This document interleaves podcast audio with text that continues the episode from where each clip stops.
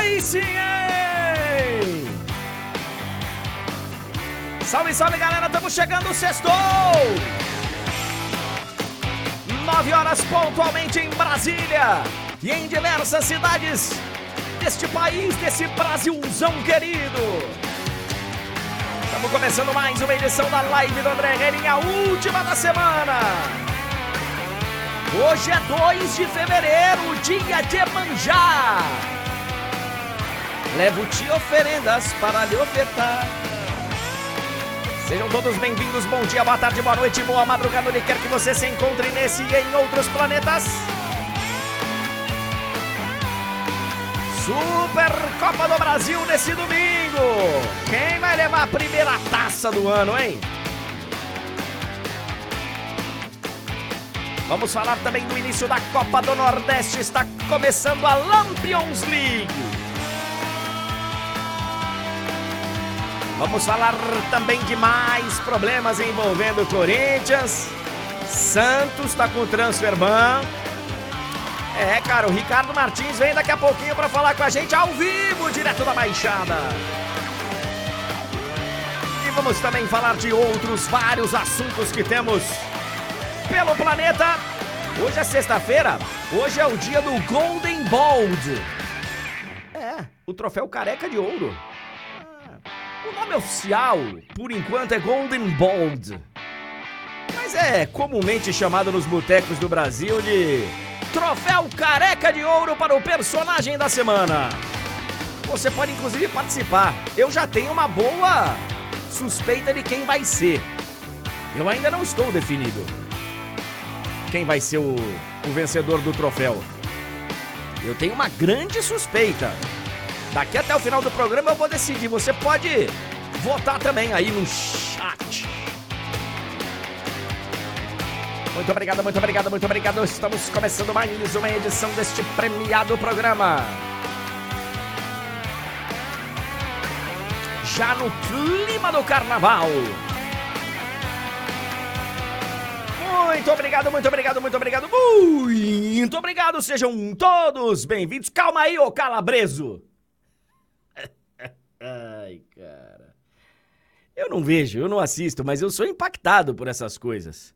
A gente abre aí os sites, a gente vai ver as notícias. E aí tem a polêmica do Calma Calabreso.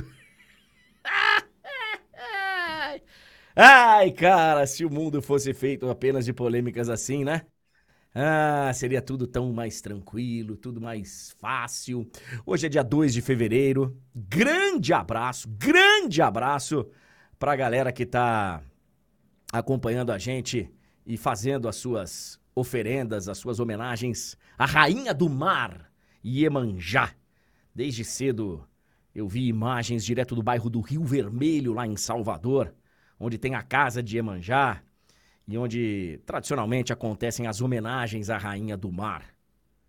E eu hoje vou chegar no final do dia, se Deus quiser, mas no final do dia vou também prestar a minha homenagem a Iemanjá lá em Salvador.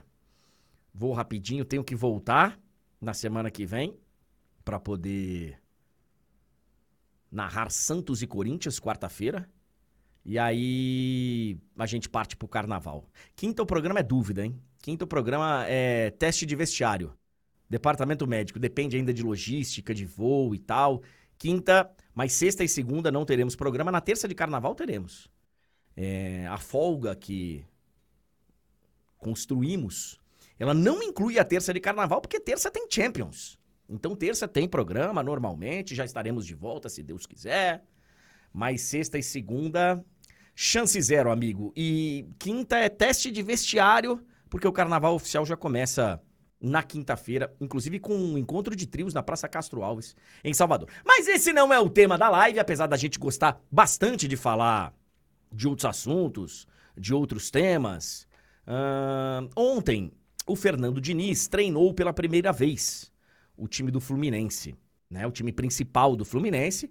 Evidente que os jogadores tiveram um período de folga aí diferente da maioria dos outros aqui no Brasil por conta da disputa do Mundial, né? A gente teve um Mundial que invadiu lá o mês de dezembro Então, os jogadores do Fluminense se reapresentaram um pouco mais tarde. E ontem, pela primeira vez, o time principal do Fluminense jogou, goleou o Bangu, né? Foi Bangu, foi 4 a 1 eu acho que pro Fluminense. Então, o Fluminense está aí com o seu time principal. E pela primeira vez ontem, o Diniz falou da saída dele da seleção brasileira. Perguntaram para ele se foi uma maneira, sabe, bacana de ser demitido. Ser demitido, cara, nunca é nunca é de uma maneira legal, né? Dificilmente você consegue ali se for demissão. Se for como um acordo, se for conversa, aí fica um pouco mais fácil, né?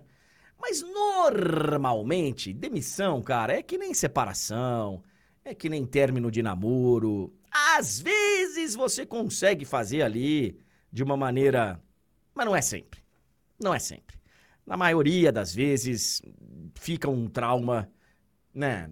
E, e, e não tem como ser diferente. O tempo cura tudo, mas a demissão ela nunca é, é legal. E aí, no caso do Diniz, o Edinaldo teria ligado pro Mário Bittencourt. Aí o Mário Bittencourt comunicou o Diniz, aí depois o Edinaldo ligou pro Diniz, enfim. Tem a história, né, cara, que na virada do ano tava tudo muito confuso na CBF por conta da intervenção judicial que nós tivemos, uma decisão judicial que, que teve um reflexo direto na seleção brasileira, enfim. A gente já sabe aí de tudo que aconteceu no sai do Edinaldo, volta Edinaldo, e com isso, inclusive, a expectativa que existia de termos Ancelotti na seleção brasileira, ela foi por água abaixo, até porque o Ancelotti, ao que parece, não tinha nada assinado e olhou para a confusão aqui e falou: "Eu vou me meter nessa?" O que eu lamento bastante, porque eu eu acho que seria uma ótima, tá? Mas a verdade sobre o Fernando Diniz é que desde o início a escolha dele foi equivocada. Porque vamos lembrar, a ideia era você ter o Carlo Ancelotti a partir do meio desse ano. Então seria um técnico tampão. Seria alguém para ficar ali por um ano. Quando você vai escolher alguém para ficar por um ano, pô, você tem que ter alguém que faça um trabalho mais simples do que o Fernando Diniz. Todo mundo que conhece um pouquinho de futebol sabe que o trabalho do Diniz é um trabalho diferente. E eu aqui não estou discutindo se ele é melhor, se ele é pior. Ele é diferente. É um trabalho que parece exigir muito mais do atleta, parece exigir muito mais dos treinamentos diários, da repetição, de eventualmente você errar bastante até acertar. Então não era uma escolha adequada para a seleção brasileira o Fernando Diniz. Mas tudo bem, vamos lá. Colocaram o Diniz por um ano, ele topou. E aí, com seis meses, o trabalho dele foi abreviado. O trabalho do Diniz nesses seis meses está longe de ser um trabalho bom. É um trabalho, no máximo, regular. Seleção brasileira de futebol, caso vocês tenham esquecido, ela jogou seis partidas de eliminatórias sob o comando do Diniz. Tivemos a goleada 5 a 1 sobre a Bolívia, que aí, né? Olha a seleção brasileira. Ouvi até algumas pessoas falando: tá vendo? Vai chegar na Copa como favorito de novo. Ganhamos do Peru lá em Lima, na Bacia das Almas. 1 a 0, já foi mais complicado. Aí, empatamos com a Venezuela e tivemos três derrotas seguidas. Brasil perdeu do Uruguai, Brasil perdeu da Colômbia e o Brasil em casa perdeu da Argentina, no Maracanã. Então é evidente que os resultados eles estão muito aquém. Mas eu não sei, cara, se era hora de demitir o Diniz. E por que, que eu tô muito tranquilo para falar não sei? Porque o tempo vai dizer. Pra gente no futebol é assim, né? Se o técnico que assumiu, que é o Dorival, vier, fizer um baita trabalho, for campeão do mundo, parabéns. Foi bem feito, né? O trabalho foi bem feito. A troca foi bem feita. Foi bem feita.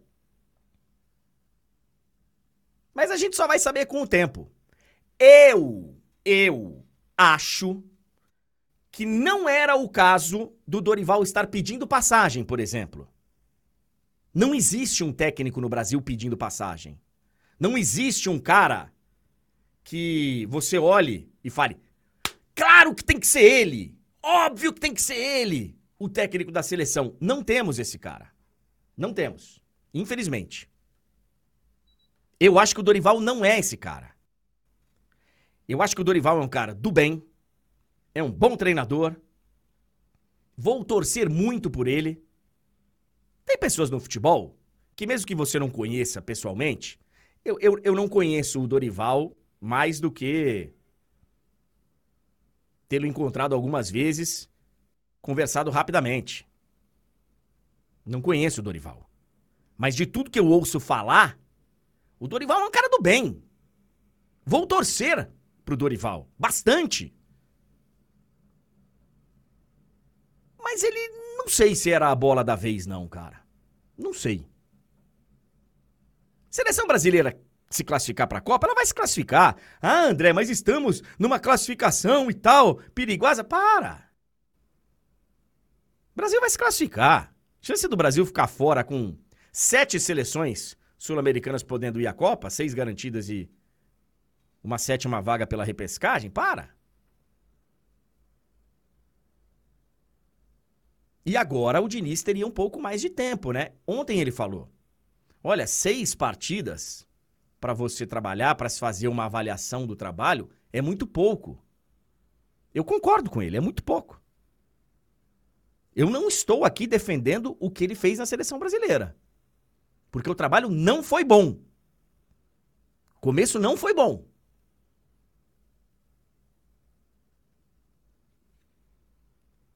Mas também é injusto a gente dizer que não daria certo, que seria arriscado porque o Brasil podia não se classificar para a Copa. Eu acho que longe disso. Acho que longe disso.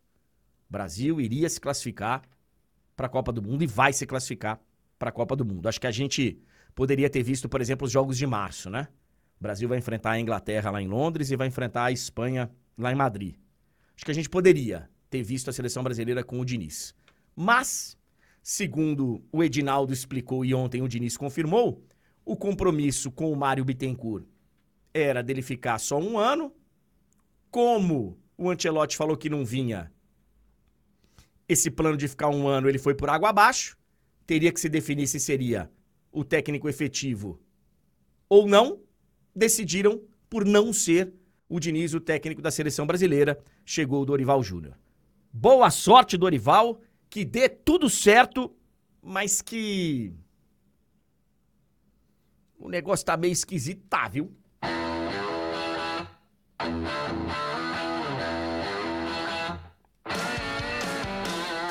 Nove horas e 14 minutos. É, senhoras e senhores, sexta-feira. Calma aí, ô calabreso. Ô, Túlio, e o melhor é o vídeo, cara.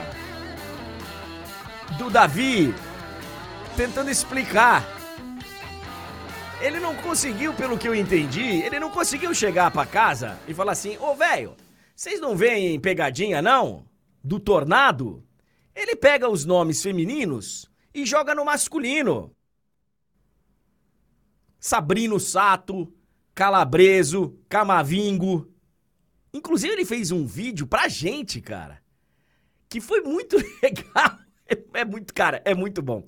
É o grupo da morte, mano. É o grupo da morte. Tô ligado, tô te falando, tô te falando que é o grupo da morte. Cara, foi muito bom aquele vídeo. E o Davi, ele não soube chegar pra casa, pelo menos que eu vi no recorte aí, eu não vejo realmente o programa. Eu sou impactado por essas coisas. E tô de olho no Davi, porque ele é da Bahia e tal, eu tô de olho lá na repercussão. E aí, ele chega pro cara, O que, que é calabreso? É a calabresa com O. Com O. Ai, caraca. Fala aí, ô seu. Você já é Túlio ligeiro, então não tem como fazer o calabreso com, você. Diga aí, Túlio, bom dia. Bom dia, André. Bom dia para todo mundo que nos acompanha. Também não tô vendo, não. Esse ano larguei logo, sei lá, no segundo dia, não tô acompanhando nada e sendo pouco impactado, mas esse, isso aí acabou impactando, né? Furou bastante, assim, a bolha de quem tá acompanhando. Enfim, André, é uma confusão danada. Eu tô vendo que tá tendo muita treta. É a única coisa que eu sei, que tá tendo confusão pra lá, pra cá. É... Que é bom, né? Pra quem acompanha, é legal. É, e só para pontuar, André, eu acho que assim, a grande notícia em relação a isso do, da permanência do Diniz no Fluminense e a demissão da seleção é que pro Fluminense eu acho que foi ótimo, né? Porque o Fluminense manteve o seu técnico, que faz um grande trabalho, e que a gente já elogiou aqui diversas vezes o trabalho e o Diniz. Então, assim, eu acho que o Fluminense é que sai vencedor nessa história. E aí dá os parabéns ao Mário, porque na, no, na minha visão, tá? A minha percepção é a CBF até cogitaria manter o Diniz. Só que o acordo com o Fluminense era tão bem costurado que o Edinaldo não, não cogitou essa permanência tão firmemente. É claro que eu acho que os resultados também contribuíram para isso. Se o Diniz tivesse atropelado todo mundo e tal, eu acho que ele teria tentado forçar mais a barra. Mas eu acho que teve aí uma postura do Mário interessante do ponto de vista de deixar tudo bem alinhado para que fosse de fato só interino e, e não abrir, não tivesse brecha para o Diniz ficar, né? E, e, eu acho que o descontentamento do, do Diniz, em partes, eu acho que deixa isso bem claro que o Diniz talvez gostaria e muito de ir para a seleção, só que as coisas não estavam bem alinhadas nesse sentido.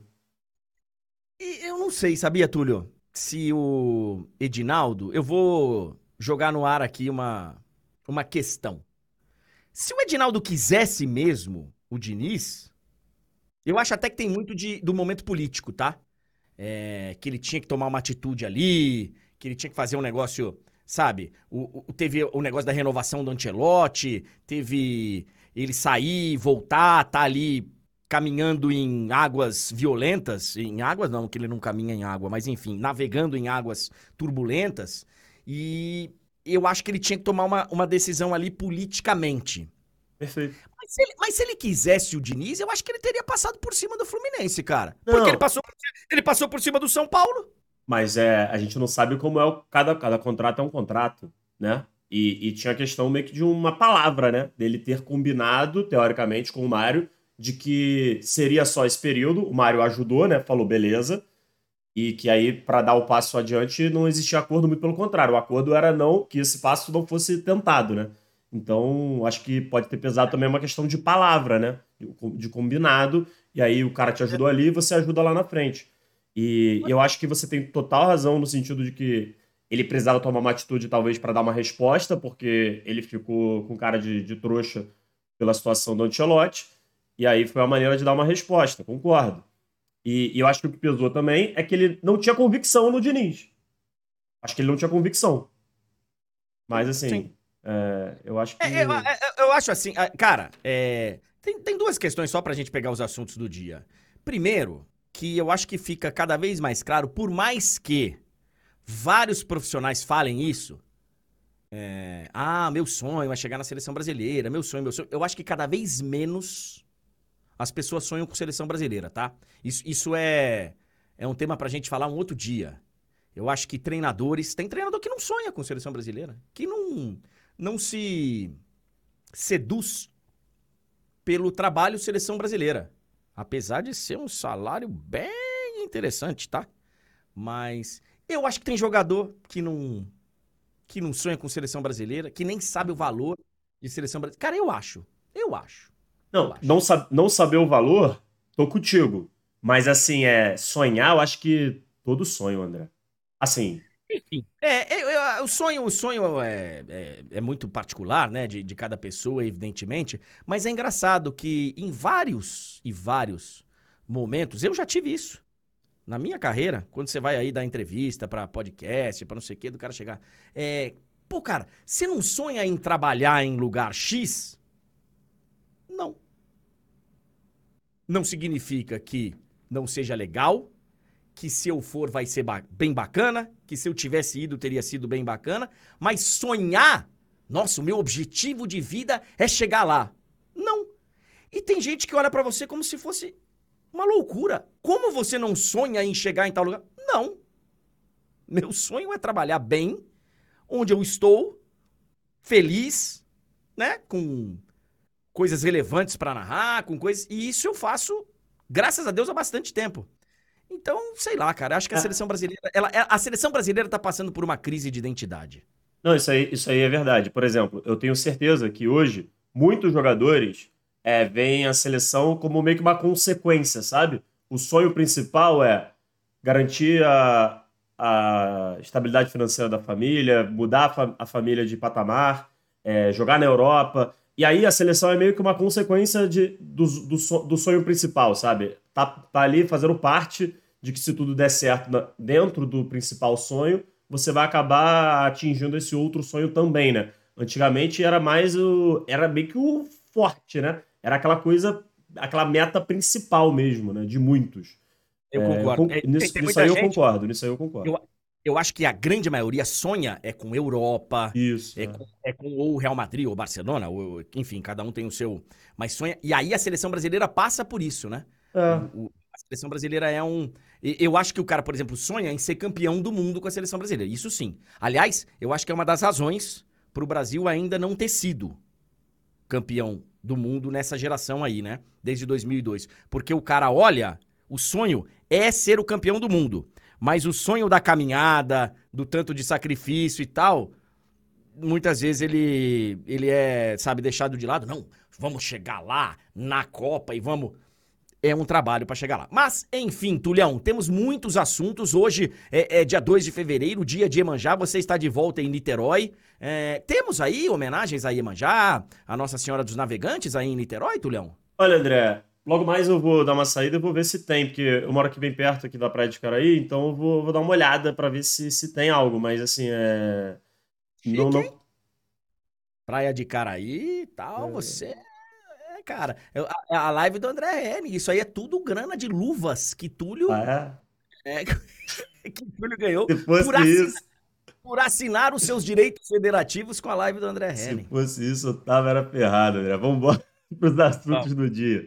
É, você já falou aí no início, né? O Fluminense voltou, né, vamos botar dessa maneira, né? Finalmente todos os principais jogadores aí, com exceção de uma contratação outra, como por exemplo Douglas Costa, mas é, o Fluminense tomou um gol que eu acho que faz bem, tá? E eu vou explicar o porquê. Não sei se você viu o gol que o Fluminense tomou. Não vi. É porque assim, o Fluminense ele tem essa questão de da saída de bola ali arriscada, no risco, que é uma coisa controlada, muito bem trabalhada. E, e aí tem ali uma falha, toma o gol. E por que eu digo, digo que foi bom? Porque já ficou alerta. Você tomou no início da temporada e aí já fica aquela coisa assim, ó, vamos botar pezinho no chão, não sei o quê. E o Fluminense toma pouquíssimos gols assim e gera muito jogo por fazer isso. Então, assim, é uma questão que as pessoas criticam, mas você, o torcedor do Fluminense certamente ele já, a grande maioria, já entendeu que na, na, na conta ali, no, é mais positivo do que negativo. Você vai tomar um gol ou outro, eventualmente, e são pouquíssimos, tá? Ano passado, por exemplo, se não me falha a memória, foi um. Foi um gol dessa maneira que o Fluminense toma. É, um gol e vários sustos, né? Susto. Não, mas aí o susto. Ele passa Sim. rapidinho. E, e aí, ah. quantos gols, quantas jogadas não foram criadas por correr esse risco? Acho que essa é a conta, entendeu? E essa conta fecha de maneira positiva, enfim. Fluminense foi, virou o jogo com muita tranquilidade no segundo tempo, atropelou o Bangu na segunda etapa. Na primeira já estava em cima, assim, foi, foi acidente ter ido para o intervalo com a zero. Fluminense voltando aí com tudo. Fluminense que, com o time alternativo, já estava muito bem no campeonato, né? Pensando ali, é, Fluminense já estava bem tranquilo, mesmo não utilizando seus principais jogadores. Vai caminhar aí tranquilamente para a classificação para o mata-mata em busca do tricampeonato, né, André? É bom lembrar. Fluminense é atual bicampeão carioca, além de ser o campeão da América. Esse é o, o legado até aqui do trabalho do Diniz. É... Então ele tenta aí mais um título carioca e vai em busca é, de aumentar aí essa ótima passagem dele pelo Fluminense. Já o Corinthians, André, o seu Corinthians, alerta ligado. É, temos algumas coisas para falar de Corinthians, tá? Não é só um tópico, não. Tem jogador chegando, tem promessa de jogador que aí a torcida na dúvida, foi vazado, vazaram, como é que é essa história? É... o, melhor, o melhor é o seguinte, do vídeo vazado. É... Teoricamente, né, o, o, só um spoiler, né? O, o presidente, ele fala, olha, eu tava dando satisfações, né? Eu tava prestando contas a um grupo que me apoiou e tal, foi composição de eleição e tal, então tava explicando pros caras o que, que tá acontecendo e tal, não sei o quê. E ele conta pra galera, nesse vídeo supostamente vazado, ele conta que tá chegando um meia. Tá chegando um meia. E aí, né? Tá. Qual a característica do meia, né? É um, é meia. É bom jogador, né? Meia de chegada, não. É um meia de 1,90m que tá chegando. Quando o cara pega como principal característica para vender pra galera uma satisfa, ó, Fiquem tranquilos, está chegando um meia de 1,90m. Grande se contratação, essa... então, né? É, porque se essa, se essa é a característica principal do cara, ao invés do cara falar, cara, tá chegando um meia que mete gol pra cacete. Tá chegando um meia que é pifador, que mete o cara na cara do gol. Tá chegando um meia que bate falta pra cacete. Tá chegando. Tá chegando um meia de 1,90m. Ih, meu irmão, mas tudo bem. Daqui a pouco a gente fala mais sobre isso mas certamente o torcedor mais fanático e mais lunático, vamos colocar assim, tá aí procurando nos sites meias de 1,90 para especular quem pode ser, né? É... Mas enfim, o Corinthians também alerta ligado pela situação no Paulistão, né? O Corinthians não entrou em campo, mas entrou na lanterna, André. O Corinthians, no momento, é o último colocado do seu grupo. Situação aí preocupante, pensando em classificação. É claro que ainda tem muito campeonato, mas nesse momento preocupa. A seleção pré-olímpica, né? Você falou de seleção no seu comentário inicial da principal. A pré-olímpica poupou e foi atropelada, André, pela Venezuela, 3 a 1 é... Assim, com todo respeito à seleção venezuelana, em todas as categorias. O Brasil, mesmo poupando, não pode tomar de 3 a 1 da Venezuela, seja qual não categoria pode. for. Aliás, o Brasil tá, tá se acostumando, né? A poupar jogador e, e, em competição e só tomar ferro. Aconteceu com a seleção brasileira lá na Copa do Mundo também, né? Então. É... Mas, seguindo, seguindo. Né, é, pra, para a, o quadrangular, para a disputa da vaga, não teve interferência. Porque é, você, você, você vai fazer um quadrangular de qualquer jeito é, passando em primeiro ou em segundo contra os mesmos adversários. Num, e, e, o quadrangular vai ser Brasil, Venezuela, Argentina e Paraguai. Só falta definir lá quem vai passar em primeiro ou em segundo de Argentina e Paraguai. E isso influencia só na ordem dos jogos. Mas a partir de segunda-feira tem todos contra todos. Os dois melhores vão para Paris 2024. E tem uma galera, eu realmente ouvi essa, essa questão, né? Tem gente falando que é um meia e um jogador de 1,90m, só para falar daquela situação do Corinthians, né? Tem, tem, tem interpretações diversas aí do, do vídeo vazado. É, tem gente falando que na verdade são dois jogadores, não é um meia de 1,90m, mas é, é. Enfim, a gente volta. Ah, então, é, eu, eu entendi dessa forma. Eu entendi que era um meia de 1,90m. É, tem, tem, tem, tem, tem, tem gente interpretando das duas maneiras, enfim. É, a gente volta porque, a falar do. O Pedro Raul tem 1,90m, não tem? 1,93 tem. Então pode ser que a principal característica do meia seja ser meia. Um meia. Só. Ele é um meia, ele não é mais um meia de 1,90m. Mas tudo bem, vamos, vamos seguir. É, o Botafogo que anunciou mais um jogador, né? Depois do Luiz Henrique, maior contratação em termos de valores da história do futebol brasileiro. Anunciou também a chegada do Pablo. Quer dizer, não sei, perdão, anunciou ou não anunciou? Tá certo, enfim. Posso ter me equivocado aqui. Mas já tá certo já o Pablo, zagueiro que estava no Flamengo. É, mais um reforço para o Botafogo. Teremos a participação de Ricardinho Martins, por isso ali o Help Me I Help You. Frustrando o sonho do Corinthians, tá, o, o Pablo? Que disse que o, o Corinthians estava tentando a volta do Pablo. O Pablo jogou é, pelo Corinthians. Talvez a melhor fase da carreira dele tenha sido no Corinthians, né? talvez. Né? Foi um bom ano ali de 2017 do Pablo no Corinthians. Naquela época emprestado pelo Bordeaux, se não me engano. Isso. É... é foi de um clube francês, não lembro se foi o Bordeaux ou não, mas foi de um clube francês. Teremos Teremos um giro... Martins? Teremos Ricardo Martins, daqui a pouco, inclusive. Já, já vou mandar o link aqui para ele. Assim que a gente passar por esses destaques, ele já, já, já entra aqui para fazer a participação dele. É... Teremos aí um giro de notícias, André, notícias variadas do Brasil, do mundo, alguns acontecimentos. E no final de semana, André, esse final de semana, para quem gosta realmente de parar ali, ficar assistindo o jogo, tem jogo pra caramba. E assim, jogos interessantes, evidentemente. Tem a Supercopa, tem Copa do Nordeste e tem vários clássicos, mas no final ali da live, a gente dá uma passada assim no, nos principais destaques, mas tem clássico no, em vários lugares do Brasil e, e também do mundo, tá? Na Europa também temos alguns clássicos interessantes.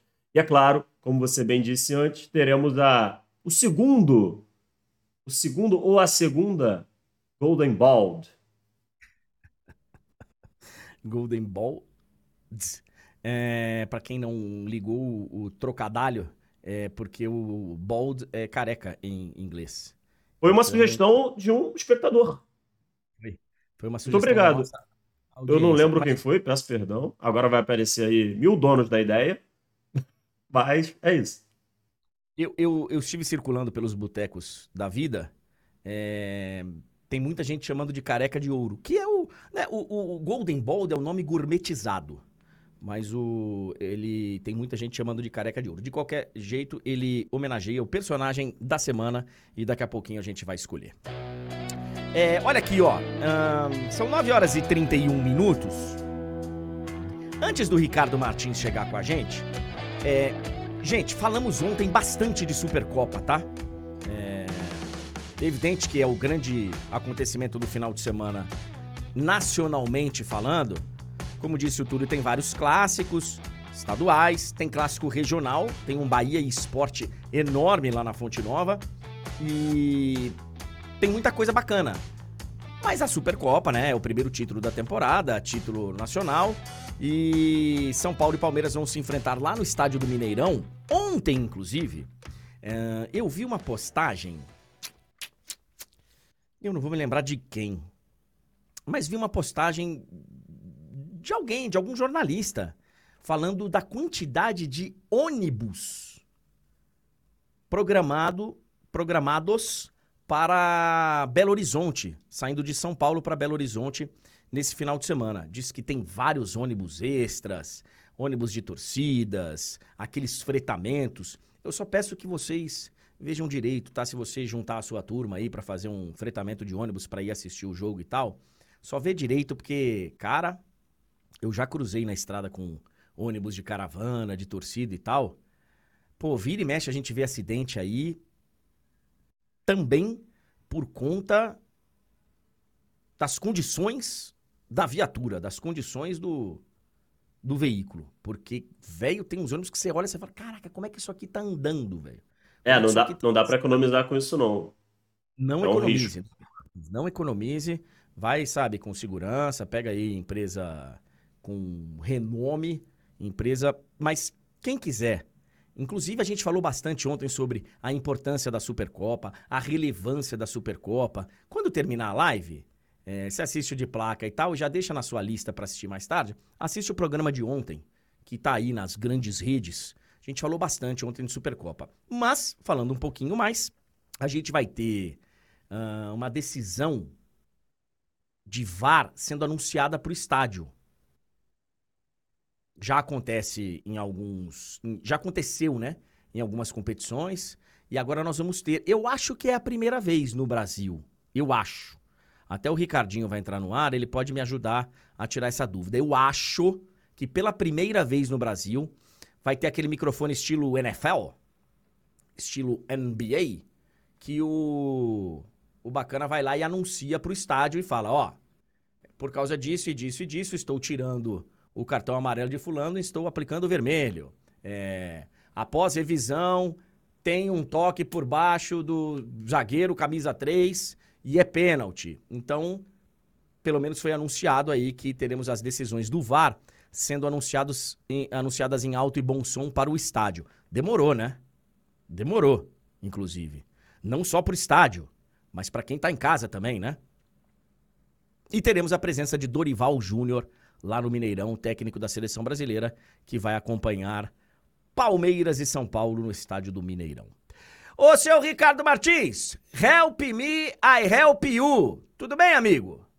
O popular me ajuda a te ajudar. Tudo certo? Maravilha. Está falando aí da decisão, né? Da Supercopa do Brasil Rei. Um abraço para você, para o Túlio, a quem nos dá o prazer da companhia, nessa espetacular live do André Henning, que eu vou falar uma coisa para você. Sucesso. Ó, eu não sei se você vai falar com mais algum repórter aí. Eu até falei com a Priscila Senhorães, falei não. com o Fragoso e com a Bibi. Recebi uma informação de que o Lucas Moura está fora da decisão, tá?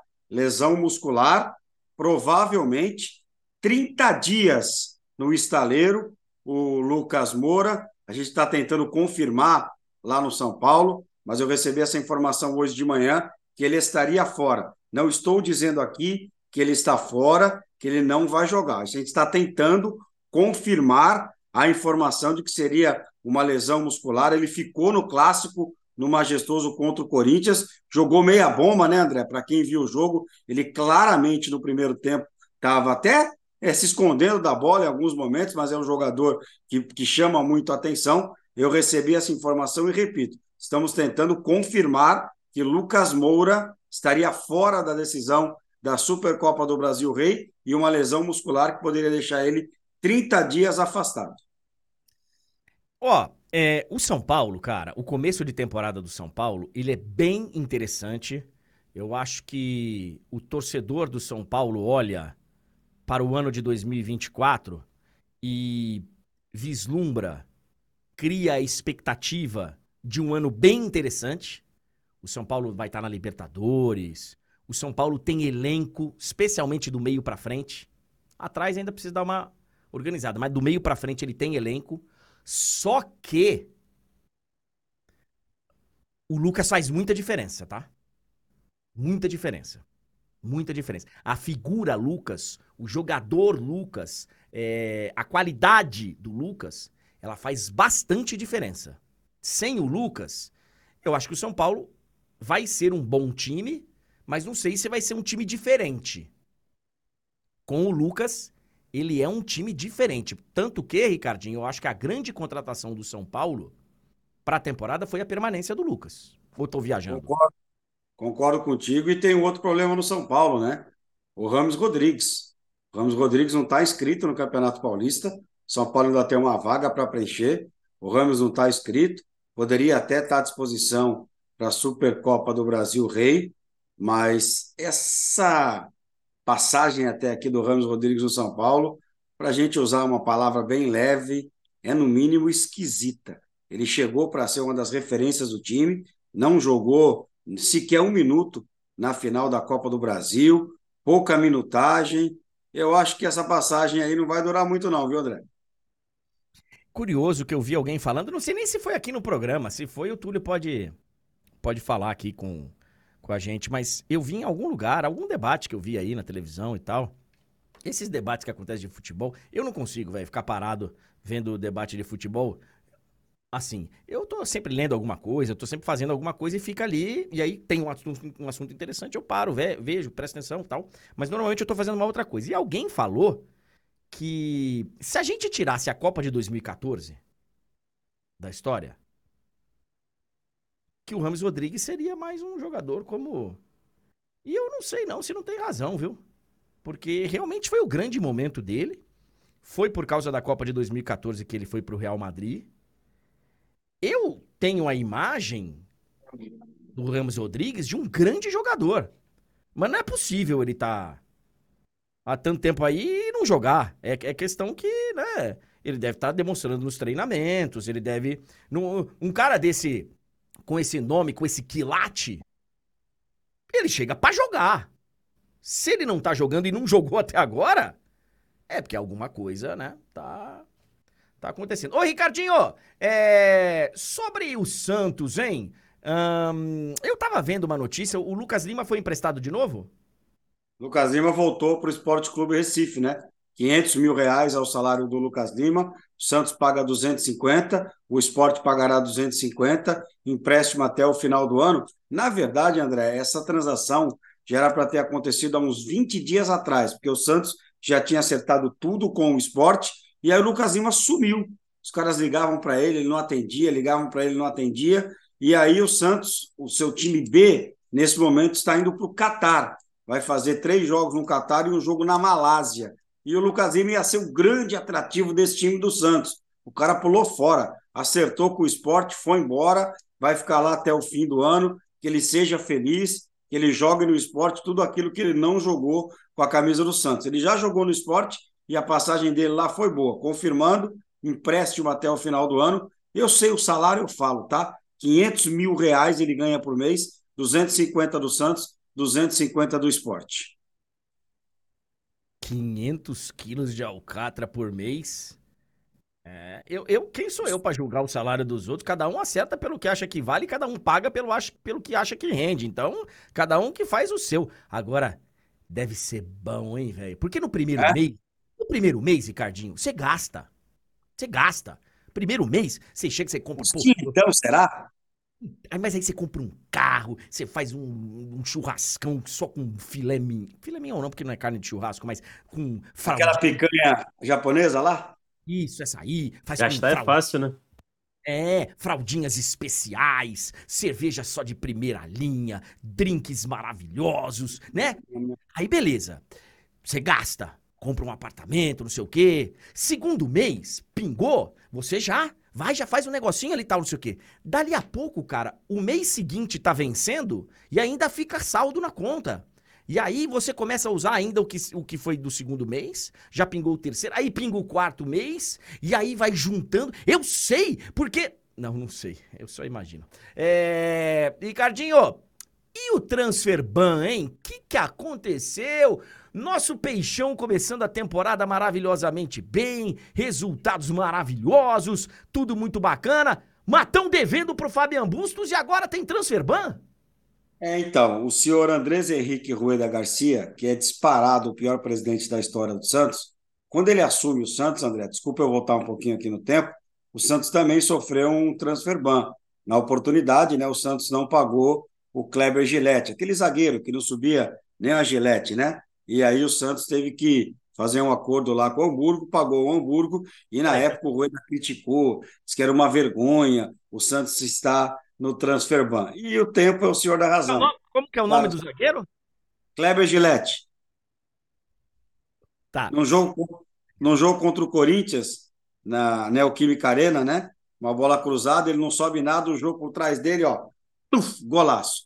Aí o André, ele criticou, disse que era um absurdo, né? O Santos sofrer o transfer ban. E o discurso desse cidadão, é, quando ele foi assumir o Santos, é que o Santos ia melhorar financeiramente, autoridade financeira, que o Santos, depois que ele saísse, ia ser um Santos muito mais saudável, né? Primeiro que ele batia no peito e dizia que treinador com ele não ia ter multa contratual. Mentira, mentira, porque o que o Fábio Augusto está cobrando é justamente a multa contratual. São 6 milhões de reais que o Santos deve. O Santos, nesse momento, não consegue registrar mais nenhum jogador, mas o que eu posso trazer de informação para o torcedor do Santos é que a atual gestão está negociando com o Fábio Bustos e já fez uma proposta de 4 milhões, porque a partir do momento que você faz um acordo, automaticamente o transfer ban ele cai. Agora, o seu Andrés Henrique Rueda Garcia precisava aparecer, ele tem muita coisa para explicar, né? Não é só o rebaixamento, claro que isso é a maior é, marca da gestão dele, mas ele precisa explicar por que, que ele antecipou receita, por que, que ele não pagou é, dezembro, as férias, tem o transfer ban, por que, que ele antecipou as receitas das placas de publicidade e não é, deu satisfação a ninguém. Ele tem muita coisa a explicar. Na verdade, André, a primeira coisa que esse cidadão deveria fazer, porque como presidente do Santos, ou ex-presidente do Santos, ele é conselheiro vitalício, ele tinha que renunciar, ele tinha que ter um pouquinho de vergonha na cara e se afastar do Santos Futebol Clube depois de tudo aquilo que, que ele fez. O cara chegou metendo o pau no transfer ban e deixou essa herança para a atual gestão. É brincadeira, né, André? É, cara, tem que explicar direito essa situação aí. E, ó, o, o Fabian Bustos, ele tá sendo bonzinho, tá? Em negociar, em fazer acordo, porque. Primeiro que é direito dele. Primeiro que é direito dele, né? Eu sei que tem muita gente que julga, é um absurdo pagar tanto pro. É, é, é um absurdo você fazer um contrato, né? que vislumbra esse tipo de pagamento em caso. até porque você sabe que no futebol brasileiro, é, demitir técnico é mais certo do que mandar para frente. Você vai demitir em um momento ou outro. Raros são os casos de terminar o contrato e, ó, valeu, valeu, valeu, obrigado, tal, ou do técnico sair. Normalmente o técnico é demitido. Chega num certo momento ele é demitido. Então, é direito do cara. Errado tá quem fez o contrato.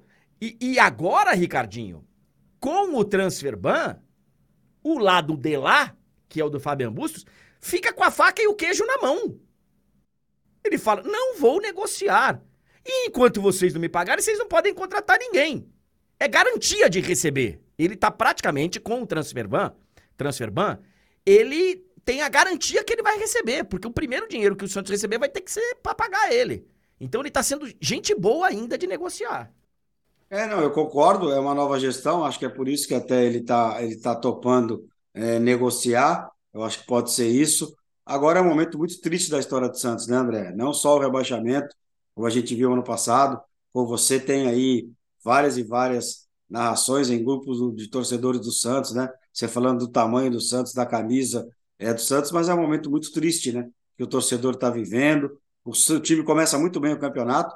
Olha, eu estava fazendo uma pesquisa nos últimos três campeonatos paulistas, a gente sabe disso, né? No, no, no último, o Santos fez aquele jogo que a gente estava em Itu, que foi uma, uma coisa horrorosa, derrota por 3 a 0 Os dois anos antes, o Santos chegou na última rodada pendurado para não cair. O Santos fazer 12, 13 pontos no Campeonato Paulista antes desse ano era um sufoco danado. O Santos, André, começa muito bem com o Carilli, quatro jogos, três vitórias, nove pontos ganhos. Eu vou falar mais uma coisa aqui. O Santos tem dois jogos a fazer na Vila Belmiro.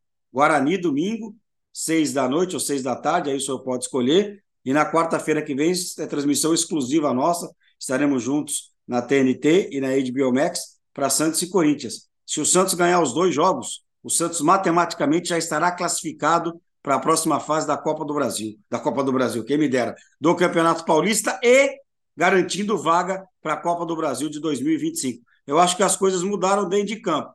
Fora de campo, o Marcelo está tentando acertar, porque tem muita dívida. Mas a chegada do Carilli se mostra até aqui um baita de um acerto. É, respondendo a sua dúvida, para mim é seis da tarde.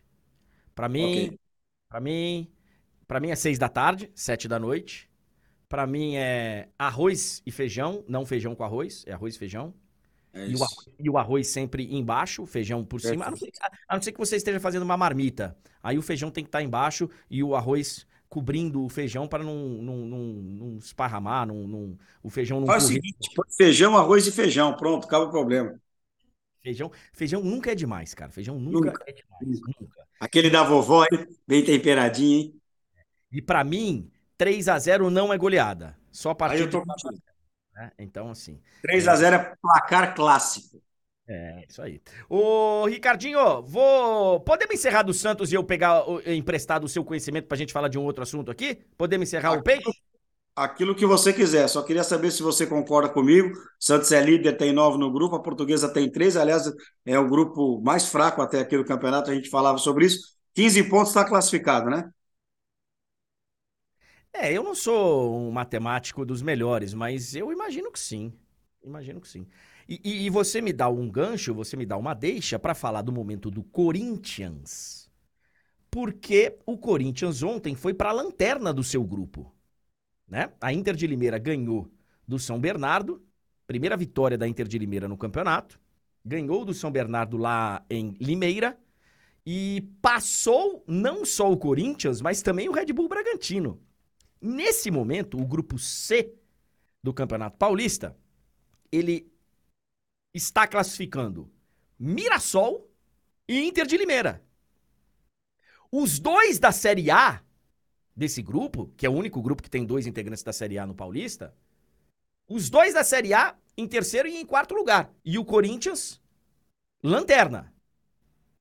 Lanterna. E antepenúltimo na classificação geral, né?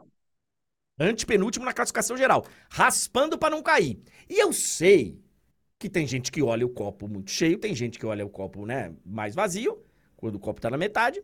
Mas assim, tem gente que fala: "Pô, mas o campeonato tá começando". É verdade. O campeonato tá começando. Só que o campeonato é curto. O campeonato, tá é. tá começando, o campeonato tá começando, são quatro rodadas. Só que não é um campeonato de 38 rodadas, é um campenato que é a fase de grupos. A, a, a, são, são 12. Um terço do campeonato já foi. E o Corinthians vai jogar 11 da manhã no domingo contra o Novo Horizontino. E depois vai à Vila pro clássico. Perfeito.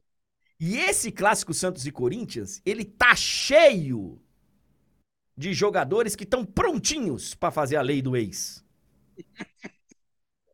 É.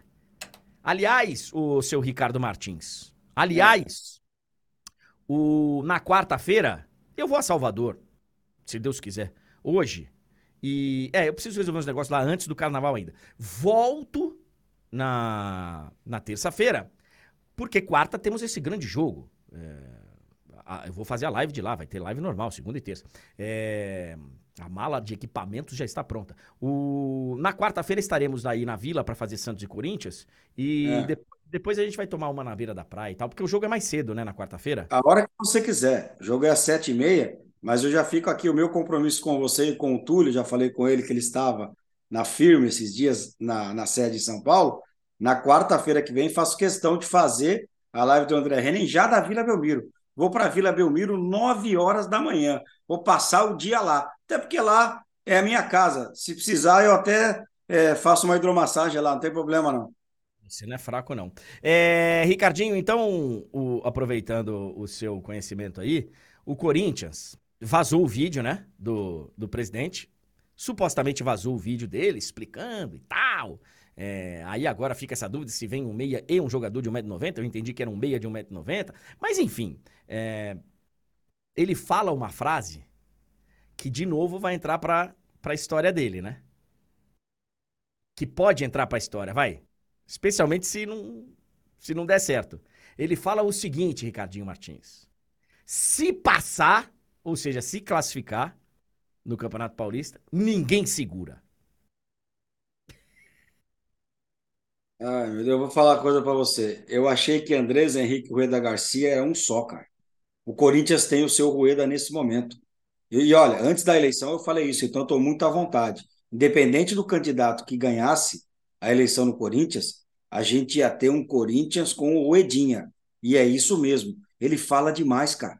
Ele fala demais. Aí eu não sei quem que é. O assessor dele, acho que é o Vilaron, nosso, nosso companheiro. Eu não estou aqui para dar conselho para ninguém mas tem que dar uma chegadinha e falar, ô Augusto, você não vai falar mais, cara. Dá uma segurada aí, você tá falando demais, o negócio do Mateuzinho não ficou legal, o negócio do Lucas Veríssimo até agora, a gente não sabe direito qual é a versão, aí tem o problema do patrocinador, que tem hora que tá certo, tem hora que não tá certo, aí não é culpa dele, mas chega a informação de que o Corinthians deve mais de 200 milhões de reais para empresários, tá na hora do Corinthians, ó, fechar a casinha, fechar a boquinha, boquinha, boquinha, e trabalhar. Porque não adianta ficar falando. Ele está passando por um grande falastrão. E você tem razão. É uma atrás da outra. Então é o seguinte: alô, Federação Paulista de Futebol. Alô, presidente da federação. Se o Corinthians classificar, não precisa mais campeonato. Entrega a taça. Entrega a taça, já dá a volta olímpica na Neoquímica lá. Não precisa nem fazer quartas, nem semi, nem dois jogos da final. É Outra coisa, André, com todo carinho. É, como é que chama meu presidente do Corinthians? Eu esqueço o nome dele. Augusto Melo, aí. Ô, seu Augusto, seu Augustinho, lindinho, ó, você tem visto o Corinthians jogar? Se você não viu, a gente pode mandar para você o, o, o VT é bonito, né? O jogo completo de Corinthians e São Bernardo, por exemplo, com um homem a mais. A gente pode mandar. Você tem visto o Corinthians jogar? A sua preocupação agora, meu querido, é muito mais com um possível rebaixamento para a Série A2, que eu acho que não vai acontecer, do que com uma classificação. Não estou falando só de pontuação, meu querido, estou falando de bola. Vou falar uma coisa aqui que muita gente pode ficar assustado. Olha, olha, olha o, ponto que nós chegamos. O Novo Horizontino não é zebra contra o Corinthians domingo de manhã na Neoquímica Arena. E aí, o Túlio me lembra aqui na, na nossa linha de comunicação, é que é o Zap, tá? Não tem nada de diferente. O cara acha que. os caras têm uma comunicação, não, o cara tá me mandando mensagem no Zap. Eu tenho um monitor aqui do lado, eu tô vendo a mensagem no Zap. É, o Corinthians corre o risco de não se classificar e perder vaga na Copa do Brasil do ano que vem. O que tá acontecendo com o Santos, o Corinthians corre o risco também. Pode até acontecer, tá, Augusto Melo? Pode até acontecer do Corinthians passar e ser campeão, porque assim é o futebol.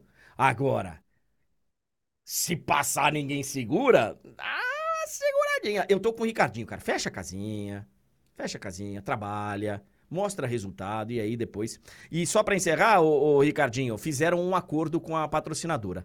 Lembra, Augusto Melo, que você deu uma entrevista para anunciar a nova patrocinadora e rompendo né, o contrato com a patrocinadora antiga e, e, falando que a nova patrocinadora iria pagar a multa e tal. Aí depois falou: não, é que eu me enganei. 40 milhões o acordo, 40, que evidentemente vão parcelar em suaves, 40, mais 10% para advogado, de custas de advogado. E até onde eu tô inteirado do assunto, 10% de 40 milhões, 4. Mais 4 milhas para custas de advogado. Foi o que eu li aí. É, negócio tá complicado. Ricardinho, vai dar praia hoje não? Não, tá nublado, não tá chovendo não, mas tá nublado. Acho que hoje não vai dar. Hoje começa, aliás, Santos é uma cidade diferente, né? O carnaval aqui, desfile de, de, de, da rua, né? O desfile no Sambódromo aqui, ele acontece uma semana antes. Então, hoje e amanhã nós vamos lá, dar aquela conferida no camarote da outra firma, que a gente trabalha aqui, tranquilão. Então, hoje é dia de minha, minha, minha. Seguinte, ô, seu André, só para encerrar, você falou da lei do ex, né, da próxima quarta-feira. Do lado do Santos vai ter o Gil, o Gil. Juliano fora, o... né? É, o Juliano tá fora. Do lado do Corinthians tem Yuri Alberto, teria o Gustavo Henrique e o Veríssimo, mas né, o Veríssimo foi embora, o Gustavo não joga. É, sem citar essa lei do ex toda, não. apesar que um golzinho de cabeça do Gil. Ah, outra coisa, você falou aí de não tô aqui, nada, tá? Você falou de patrocinador, o Santos hoje pode anunciar seu novo patrocinador master, tá? O Santos também tem uma casa de aposta é, no seu patrocínio master, pode trocar esse patrocinador hoje por outra casa de aposta. Tem uma reunião daqui a pouco na Vila, e aí vai ter que ser o mesmo trâmite do Corinthians, só que as claras, né? A multa para o atual é tanto, tá chegando tanto, e vamos ter tanto. Seriam três anos de contrato, é, quase 250 milhões de reais para o Santos, o que seria muito bom. Mas vai ser a reunião hoje, e acho que depois que aconteceu com o Corinthians, vai ser mais tranquilo para trazer as claras, né, André? É. Ricardinho, obrigado pela sua presença. Vou falar aqui, vou, vou passar de assunto, que eu vou falar de Copa do Nordeste e ah. tal. Grande abraço para você, muito obrigado, ótimo final de semana, Ricardinho. E tamo junto, boa viagem para Salvador. E o futebol tá mudando, hein? Quem diria? Real Madrid com patrocínio na manga da camisa. Ai, meu Deus do céu, help me, I help you. Todo mundo precisa de dinheiro no mundo, menos André Heinen. Tchau. Pô, tô precisando e muito. Valeu, Ricardo! Dinho Martins ao vivo, direto de Santos, para falar com a gente. Ele tava falando aí do Real Madrid. Real Madrid anunciou o patrocínio na manga da camisa. Sabe quanto? 70 milhões de euros. Seten... Deixa eu ver quanto é que tá o, o euro hoje. Eu não tenho negociado em euros, não tenho comprado euros chover. É... De momento, em cotação de momento. 5,34. Quase, quase 5,35. 70 milhões dá 374 milhões de reais. É o da manga, tá? Diz que os 70 milhões de reais na camisa também no Master, porque é um contrato fechado. Vai ter um reajuste aí em breve, mas ó.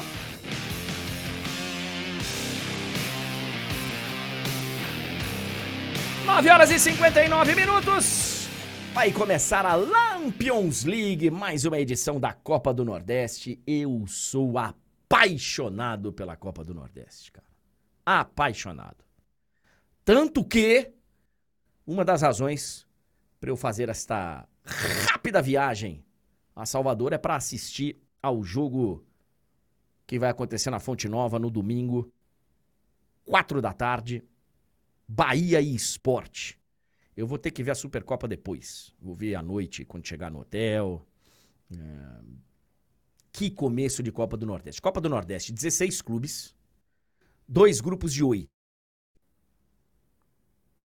classificam quatro de cada time. Quartas de final, vamos embora no mata-mata até a grande decisão. E na sexta rodada, Tulhão, eles fizeram, né? É, direcionado justamente para poder ter clássico na primeira fase. A primeira fase da Copa do Nordeste, quando a gente mostrava lá em época de esporte interativo e tal, eram quatro grupos de quatro. Era tipo Campeonato Paulista. Passavam dois? Passavam dois, passavam dois de grupo, por grupo. Era isso mesmo. Era tipo Campeonato Paulista é hoje. E você não tinha clássico na primeira fase. Era muito raro acontecer, porque tinha que ser de potes diferentes e tal, e o sorteio tinha que cair no grupo. Então, na sexta rodada, na sexta rodada da Copa do Nordeste, nós vamos ter Esporte e Náutico, América e ABC, Mecão e ABC, Fortaleza e Ceará, Bahia e Vitória, 13 e Botafogo, que não é a grande rivalidade lá de Campina Grande, que essa é é complicada 13 e Campinense. Mas é 13 e Botafogo, dois representantes da Paraíba. River e Altos. Eu não sou ninguém, Otolhão, pra. pra ser dono da verdade de nada. É... Mas eu sinto falta, cara, da Copa do Nordeste ser mais valorizada. Não é.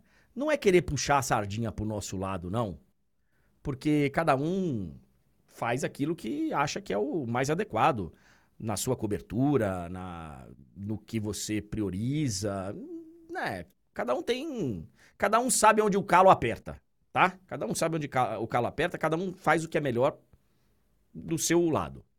Mas eu sinto falta.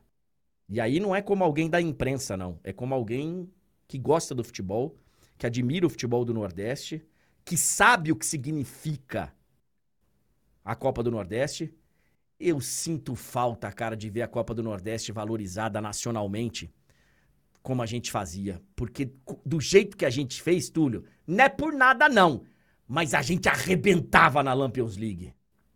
É, André, realmente pessoas de diversas partes do Brasil paravam para ver a Copa do Nordeste. Hoje eu não. E falar sobre, né?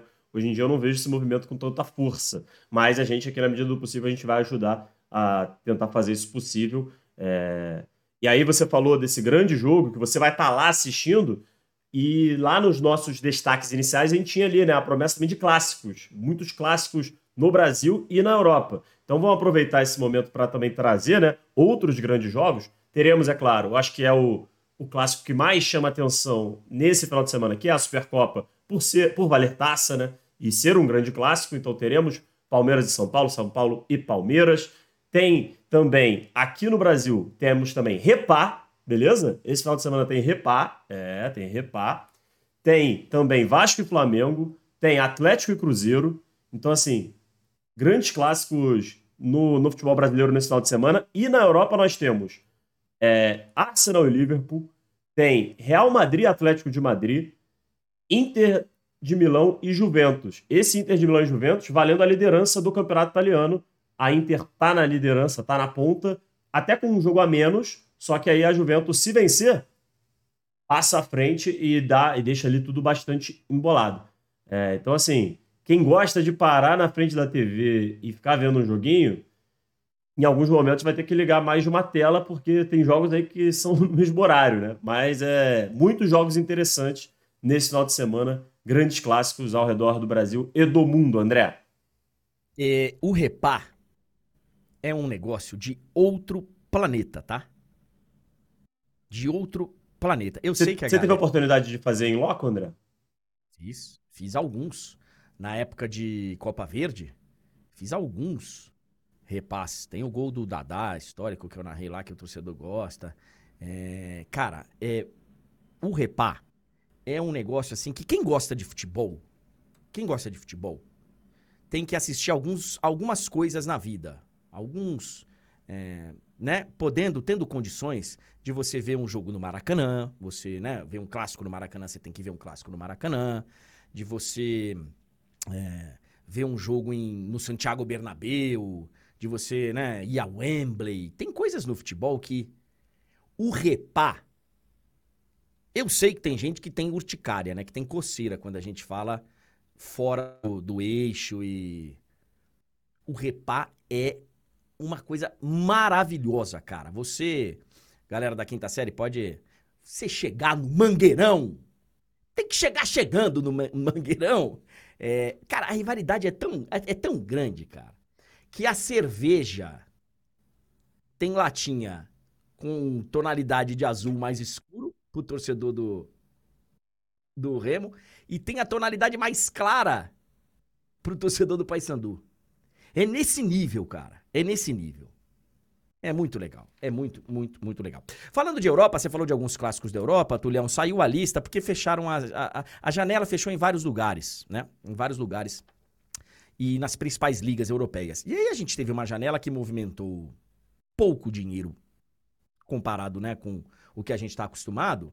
E das 10 grandes transferências que a gente teve na, na temporada, quatro envolveram brasileiros.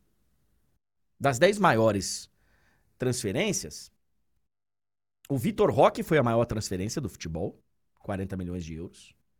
Foi a primeira. E tivemos o Beraldo e o Moscardo indo para o PSG, ambos por 20. E tivemos o Marcos Leonardo indo para o Benfica por 18. Tô falando de euros, tá? Milhões de euros. Então tivemos uma, uma janela interessante aí para. E, os... e a gente falou mais cedo do, do Fluminense, né? O André existia essa, essa possibilidade dele ir nessa janela, é, não foi, né?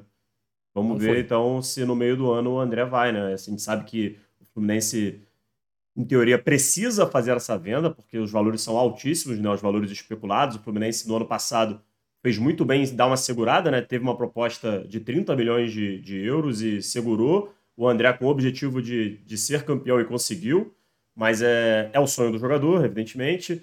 É, e o clube também precisa do dinheiro. Então, provavelmente, na janela do meio do ano, o André deve deixar o Flu, mas não foi agora. Então, uma boa notícia que tem o André aí por mais um tempo. O Luiz Henrique, agora ele, ele, ele se junta a essa turma, né? Eu acho que a lista que eu peguei tá desatualizada. Provavelmente, André. E, inclusive, falando novamente do, do Flu, o Fluminense foi, foi um time também que se deu bem com essa venda do Luiz Henrique, né? Porque o Luiz Henrique é cria do Flu, o Flu recebeu uma boa quantia aí com essa compra do Botafogo.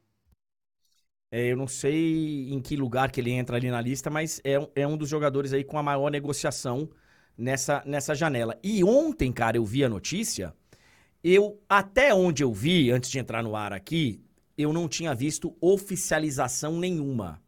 Mas os indícios são muito fortes que o equatoriano, o Oscar Estupinhan, tá chegando no Bahia. Ele é do Hull City, ele estava emprestado ao futebol francês. O Hull City pediu ele de volta porque vai negociá-lo com outro time.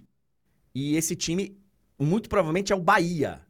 Então tá chegando também o Oscar Estupinhan, jogador equatoriano, ao time do Bahia. Sobre a Europa também, pra gente já passar e fazer o personagem da semana, Hum, é, porque eu não tenho mais tem... Se você... É, eu ah. tenho, mas vai, vai, segue daí. Não, eu, é, sobre a Europa tem o Real Madrid que perde mais um zagueiro, né? É, assim, tem que ver quanto tempo o, o Rudiger vai ficar fora, mas assim, é certo que o Chouameni, que vem sendo utilizado como zagueiro muitas vezes, pela escassez do elenco do Real Madrid nesse momento, é, tá fora desse clássico que a gente falava do final de semana, né? Tomou, tomou cartão amarelo, vai cumprir suspensão automática. Então, assim, se o Rudiger não, não retornar, o Ancelotti vai ter aí o trabalho de, entre boas aspas, inventar mais um zagueiro ou puxar alguém do time do, do Castilha, porque pode ser que ele só tenha o Nacho disponível. É, ele, ele deve recuar o Chouameni, né? Eu acho. Não, não, não, então, mas o Chouameni tá. O Chouameni que. Para esse jogo não, não, não tá disponível. Pra esse não, mas eu digo assim, pra sequência, né? É, pra Champions, a Champions tá batendo na porta. Se o Rudiger é. não, não se recuperar, o Chouameni será utilizado e vem jogando bem ali. Ele tem totais condições de jogar ali. É, tem até a brincadeira, né? Parece que ele não gosta muito de, de ser utilizado ali, mas ele, mas ele vai bem. Tem a possibilidade do Camavingo também, né? Ah, esse aí virou meme, né? Falaram que ele que jogava em todas, né? Teve até uma vez que botaram, ah, o novo motorista do, de ônibus do Real Madrid, Camavinga, não sei o quê, porque joga de lateral, de meia, volante, pá, pá, pá, o que precisar, o cara vai. Ó, chat, vocês não têm maturidade para lidar com piadolas de quinta série. Até agora estão falando do Mangueirão, cara. Vocês, vocês não têm maturidade. ai, ai. É, deixa eu falar mais uma. A partir de segunda-feira, agora é sério, tá? A partir de segunda-feira nós vamos falar mais. Segunda, terça e quarta acontece o julgamento do Daniel Alves lá. Lá na Espanha. E hoje saíram algumas regras do, do julgamento e tal. É, a presença da imprensa vai ser permitida. A defesa do Daniel Alves tinha pedido para que não, não fosse aberto o julgamento. O julgamento será aberto, mas não pode reproduzir imagens e áudio do julgamento. Então o cara não pode ir lá filmar e mostrar, mas ele pode ir lá ver para depois reportar, né? O cara vai reportar o que está acontecendo. A, a vítima, né? A, Uh, ela vai estar lá, vai depor, mas ela vai depor atrás de um biombo e com a voz alterada para preservá-la. Mas eu vi, eu cheguei a ver notícia de que ela não iria e tal. Ela vai. A última informação é que ela vai e, e será ouvida e vai ter a voz distorcida para poder proteger a identidade da vítima. E temos, temos mais alguma notícia antes da gente ir para o personagem da semana, Tulhão? É, temos, André. Falamos da lesão do Soteudo, que a princípio poderia não preocupar tanto, mas vai sim ser uma preocupação, motivo de preocupação para o Grêmio. É, para por cerca de dois meses, ainda precisa ver certinho, enfim, mas é, há sim agora uma preocupação. O Soteudo vai desfalcar o Grêmio aí por um tempinho. Notícia ruim para o Imortal. É, vocês falaram bastante do Corinthians, o Pedro Raul agora está certo, né? Reforço do Corinthians. É... Teve também essa daqui, André, para a gente passar rápido por causa da questão do tempo, né? O STJD cancelou a conversão de pena de, do Manga e de outros jogadores envolvidos na Operação Penalidade Máxima, né? Tinha sido aberta uma possibilidade de parte da pena ser convertida para ações sociais e outras questões. Isso aceleraria o retorno desses jogadores ao gramado, mas o STJD cancelou essa possibilidade, pelo menos por enquanto, essa é a notícia que nós temos.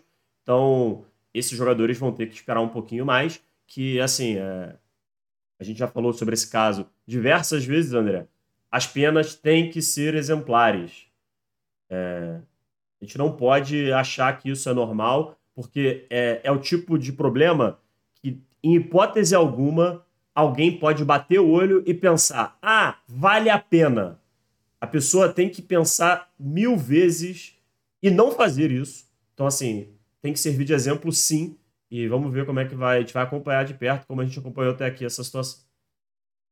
É, estão me chamando a atenção aqui, corretamente, que o Stupinhan que tá chegando no Bahia é colombiano. Perfeito. Eu que na hora que coloquei aqui Stupinhan, apareceu o primeiro que apareceu. Ah, você viu, você viu o lateral. Você viu o lateral. É, apareceu aqui Stupinhan, equatoriano, eu falei, mas esse é o Pervis que eu tô vendo aqui. É. E quem tá chegando é o Oscar Stupinhan. É centroavante. Então, isso, é atacante. Então, perdão aqui, eu errei a nacionalidade. Tava pensando no jogador certo, mas errei a nacionalidade, ele é colombiano que, que tivemos? Ih, rapaz, o Inter Miami tomou meia dúzia? É, André. Apesar de estar ali na arte, porque a galera gosta de dar aquela cutucada, né? Os, os, os administradores da página da TNT Esportes, o Cristiano Ronaldo, como já era sabido, não jogou. E o Messi até começou a partida no banco de reservas.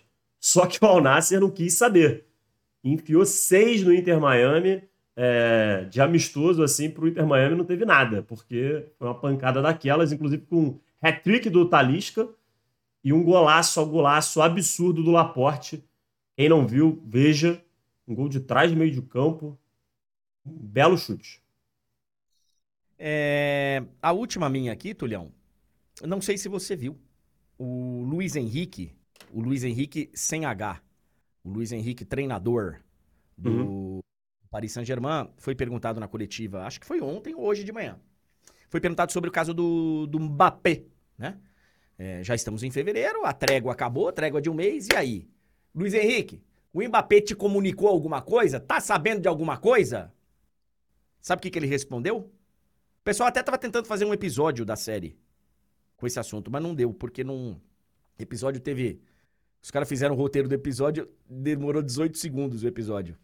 Ele só respondeu o seguinte: Nó. Silêncio na sala. O cara esperando pra ver se ele completava, né? Aí ele falou assim: tradutora, pode traduzir, pode seguir adiante, pode traduzir, né? É, ele te contou alguma coisa? Não. Olha, e só é. mais umazinha antes da gente partir pro nosso personagem da semana. É. Hoje começa as quartas de final, né? A gente tem acompanhado aqui, sempre falado sobre a Copa Africana de Nações e também da Copa Asiática. Hoje tem início das quartas de final de ambas as competições. Na segunda, a gente fala aqui sobre os classificados para as semifinais das duas competições. Boa. 10 horas e 16 minutos. Acabou. Olha aqui, ó. Seguinte. Tem muita gente me cobrando aqui. Calma aí, ô Calabreso. Calma aí. A gente ainda não tem a vinheta, né, Tulhão, do Golden Bald. Não, ainda não, André. Nosso grande time de videografia está trabalhando nisso. E na próxima edição teremos. Na semana que vem, é, provavelmente não vai rolar, por questão da live não acontecer na sexta-feira. É claro, se tiver a live da quinta, a gente pode ver se a gente faz, se você achar que cabe. Mas assim, na próxima edição já teremos a, a artezinha, a vinheta, tudo pronto. Boa. Para quem não sabe, agora toda sexta-feira nós vamos. É, eu vou aqui escolher o personagem da semana, todo mundo vai participar, mas a decisão é minha. O cara perguntou, mas André, por que, que você vai escolher? Porque a live é do André Henning e eu vou escolher, ué. É, mas eu quero ouvir a opinião de vocês. Vai ter dia que eu vou discordar, evidentemente. Vai ter semana que eu vou concordar. Semana passada foi fácil. Jürgen Klopp anunciou que deixaria o, o Liverpool. Então foi fácil escolher. Nessa semana, começa quarta-feira, eu já começo a. Meu Deus, o personagem da semana, o personagem da semana. Quem vai ser? Quem vai ser o personagem da semana? Ontem, ele se apresentou para ser o personagem da semana. Muita gente me cobrou aqui. Pô, você não falou disso, você não falou, é o principal assunto do esporte no mundo e tal. É verdade. E eu não falei justamente por causa disso, porque ele seria o personagem da semana. O personagem da semana é o heptacampeão mundial de Fórmula 1, Lewis Hamilton, que está indo para a Ferrari. Depois de muitos anos, de uma parceria longa com a Mercedes. Eu não entendo bolhufas, tá? De Fórmula 1, não. Tô falando porque eu pesquisei. Depois de uma longa parceria. A parceria com a Mercedes eu sabia, mas. Depois de uma longa parceria com a Mercedes, o Lewis Hamilton está indo para a Ferrari. Está realizando aí o seu sonho, diz que era o sonho dele. E eu vou te falar, cara, eu acho que quem trabalha com Fórmula 1, quem sonha em ser piloto, quem. Eu acho que deve ser realmente uma parada diferente, né, velho? Você pilotar uma Ferrari. Deve ser um negócio de maluco. Toda a história que tem a Ferrari, essa cor vermelha que chama atenção e nos GPs lá da Itália. O negócio é muito sério, né, cara? Eu já narrei Fórmula 1, tá? Achei que você ia falar, já pilotei uma Ferrari. Não. Mas já vi uma Ferrari. André, você já. Já vi uma Ferrari. E não foi pela televisão. Vi. Eu narrei, cara no rádio. Aliás, a primeira narração minha foi de uma prova de Fórmula 1. Na época que o Michael Schumacher ganhava tudo, não tinha uma ultrapassagem. Não foi uma época muito emocionante, não. E. O, fe... o, o, a Fórmula 1 fez parte da minha vida no tempo. Mas eu, realmente eu não paro para assistir hoje em dia. Não é o meu esporte predileto. Não é. Mas sei e admiro quem goste vi os, os, as séries lá, a série na, no Netflix, a, a, temporada, as temporadas de Drive to Survive, né? Acho que, cara, muito bem feito, muito legal, bacana mesmo, como, né? Apesar de não gostar, não, não ser fã do, do esporte, eu admiro o, o que o esporte proporciona, né? aos fãs, aos profissionais que lá estão, e é realmente bem interessante, realmente bem interessante. E, e deve ser uma maluquice, cara, você pilotar uma Ferrari. Deve ser uma maluquice pilotar uma Ferrari. E tá de parabéns aí o Lewis Hamilton. A Ferrari, o cara vai ter que sair, né? É o Sainz que vai sair, né, o Túlio? Você entende de, de Fórmula 1? Não, André. Zero. Então, acho, le acho legal, tá? Acho legal, mas eu não acompanho. É o que eu falo, André. Eu já acompanho muito esporte e o futebol, muitos jogos, muitos campeonatos. Eu não tenho tempo para acrescentar esporte, não. Então, eu. Uma das razões que eu não. que não dá um match André e Fórmula 1, eu acho que o carro é, é muito. Você leva muito em conta o carro, né, cara? Eu sei, evidente que tem piloto que é diferente de piloto. Tem pilotos que são muito melhores que os outros. Acho que o Lewis Hamilton é um caso, sete vezes campeão mundial. O Schumacher era um caso, o Senna era um caso. Eu acho que o Vettel deve ser um caso, já ganhou quatro vezes. É... Mas eu. Ah, eu, assim. O carro faz muita diferença, né, no final das contas. Eu sei que em vários esportes o equipamento faz diferença. Né? Se o cara vai jogar tênis com uma raquete que é dos anos 70 e só que elas são muito similares. É, o cara tem uma chuteira adequada, o outro não tem. É, sim, eu sei que tem diferença, mas né? Carro não, velho. Tem carro que de Fórmula 1 que um passa pelo outro, parece que o outro é uma carroça. É porque assim, André, a gente está falando do mais alto nível do automobilismo, né?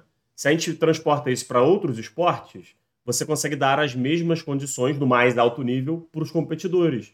Na Fórmula 1 isso não é possível, né? É, é, esse é o grande ponto, né? O carro acaba sendo muito é. determinante. Mas é claro que eu entendo os defensores porque isso faz parte do negócio, né? Tipo assim, a disputa nos bastidores ali, fora da pista, de melhorar o carro, de fazer isso, fazer aquilo, isso também faz parte da competição, né? Não à toa você tem, um, você tem a disputa dos construtores, né? Que é valorizadíssimo, inclusive. Não é só para ver quem vai ser é, campeão individualmente falando no piloto, mas também qual montadora vai ser campeã. Então, é, faz parte, é porque é diferente, é um esporte diferente. Então, assim, é, eu entendo o seu ponto, mas eu acho que é. A gente tem que entender que é uma diferença do esporte. Claro, claro. E, e, e, uma das razões de eu ter gostado do, do Drive to Survive é que mostra isso aí. Bastante na, na, na série. A briga dos construtores, das equipes para melhorar o carro, mas é briga lá para ser sexta equipe, sétima equipe, oitava equipe. É, e evidente que tem diferença de pilotos, senão, pô, o piloto, o companheiro do Lewis Hamilton também, né, estaria lá e tal, e não é sempre que isso acontece. Evidente que tem. Mas eu acho que o equipamento faz muita diferença de qualquer forma, o Lewis Hamilton é um dos grandes esportistas da história, né? É. O cara é sete vezes campeão mundial, tá indo pra Ferrari e merecidamente ele recebe o troféu Golden Ball da semana. É o nosso personagem da semana. Vai receber o Lewis Hamilton. Aguarde aí, eu não sei onde ele mora, o Lewis Hamilton. Ah, mas ele, ele gosta muito do Brasil, tá sempre aí. Uma hora a gente combina isso. Você vai receber viu, Lewis Hamilton? O troféu Careca de Ouro.